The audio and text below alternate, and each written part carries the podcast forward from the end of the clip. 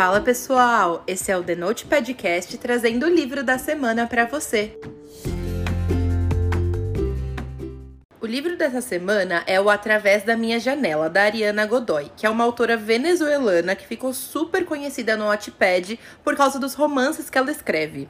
Gente, eu fiquei super feliz de ler esse livro, já pelo fato de que eu nunca tinha lido nada de uma autora venezuelana. Eu amei muito a experiência. Esse livro tem um filme inspirado nele, produzido pela Netflix. E eu achei que, por mais que tenham algumas diferenças do livro, a essência foi muito bem capturada e o filme conseguiu transmitir o que a autora escreveu.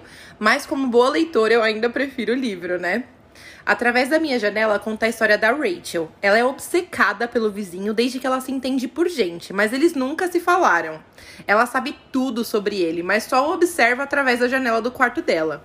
Até que em uma noite tudo muda e agora Rachel se vê num jogo de sedução em que ela tem que descobrir se vale a pena investir todas as armas para conquistar esse vizinho misterioso e grosso que é o Ares. Esse livro é escrito em primeira pessoa e ele é tão pessoal que às vezes a narradora chega até a conversar com o leitor a gente realmente mergulha dentro da história e essa técnica foi incrível para me cativar pelo livro. Antes de dizer qualquer coisa, eu quero deixar bem claro que esse é um livro basicamente sobre Hot, tá? Ele não é um livro que vai fundo demais em questões filosóficas, existenciais, psicológicas ou sociais, tá? É basicamente um livro sobre envolvimento entre duas pessoas com uma história de amor baseada na química que rola entre os dois, tá? Eu tô dizendo isso já de antemão porque eu sei que tem gente que não curte muito livros que se resumem ao gênero de literatura safada, mas eu amo esse tipo de livro para intercalar com livros que tenham temas um pouco mais densos. É ótimo para trazer um intervalo mais leve entre essas leituras mais profundas. Dito isso, eu queria dizer que esse livro me prendeu do início ao fim, porque no começo rola uma parada meio enemies to lovers entre os protagonistas, mesmo com a Rachel tendo sido apaixonada pelo Ares a vida inteira. O Ares é aquele personagem enigmático que a gente nunca sabe o que pode esperar dele, sabe? Eu adoro migrar da raiva ao amor pelo personagem ao longo das cenas. E o fato de ele beirar escrotice em algumas atitudes faz com que a gente sinta tudo que a protagonista passa, levando a gente para aquela famosa montanha russa de emoções, sabe? Bem aquelas histórias de amor sofrido, que hora tá junto e hora não tá, sabe? Essa daqui é uma dessas histórias. Eu amei muito essa experiência.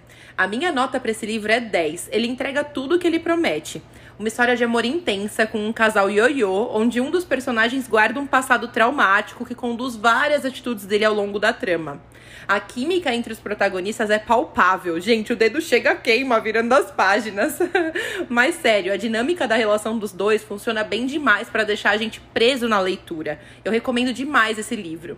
Eu li esse livro na versão física e eu ganhei ele de presente da editora Intrínseca, mas você consegue encontrar ele na Amazon por R$ 39,92. Isso sem falar da capa, né? Porque a capa já é bonito e o livro ainda vem com uma jacket do filme dele da Netflix. A edição é lindíssima.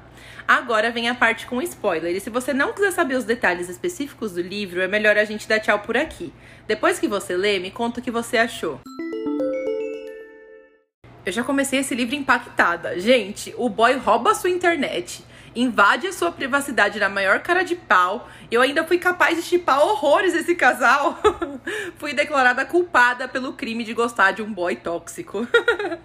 Enfim, eu não sei vocês, mas mesmo ele sendo bem escroto no começo, eu tenho que confessar que eu tava adorando essa dinâmica de gato e rato dos dois. Eu fiquei decepcionada com o Ares várias vezes ao longo da trama, como na vez em que ele diz que vai embora depois de transar com a Rachel, mas eu gostei que ela se impunha nessas situações e falava um monte de verdades na cara dele, mesmo que depois ela acabasse voltando atrás e se rendendo ao Ares de novo, né? E olha que não foram poucas vezes, né? Mas como eu disse na parte sem spoiler, a química dos dois era boa demais. Então eles nunca conseguiam resistir quando o assunto era a relação deles. Quando ele tira a virgindade dela e depois senta no sofá esperando que ela vá embora, cara, foi péssimo. Ele foi muito zoado, eu nem preciso explicar a quantidade de problemas que essa atitude tem, né? Mas nossa, foi decepcionante demais. No paralelo, eu já tava percebendo que a relação da Rachel com o Yoshi ia azedar, mas eu não achei que seria tanto ao ponto dele tentar suicídio. Essa foi uma parte realmente muito pesada da história, mas pelo menos eu fiquei feliz que no final tudo ficou bem.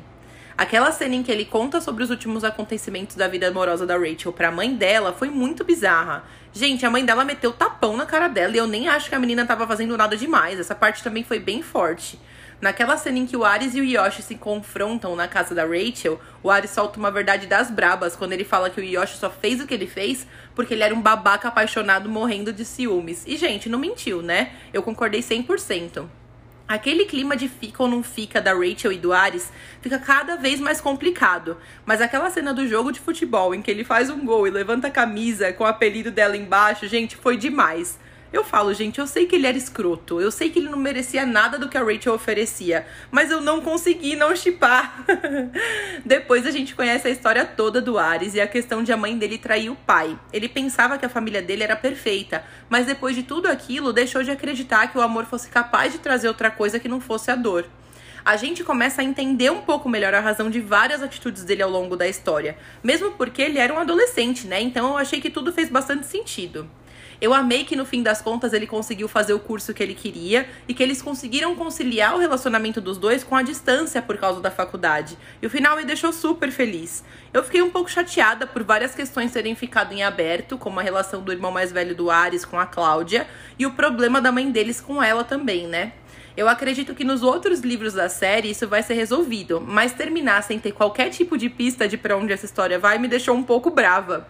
De qualquer forma, o saldo final foi positivo e já me deixou super ansiosa para o lançamento dos próximos livros da série que ainda não tem previsão. Eu quero saber também o que você achou. Segue a gente lá no Instagram e me conta a sua opinião. Até a próxima semana!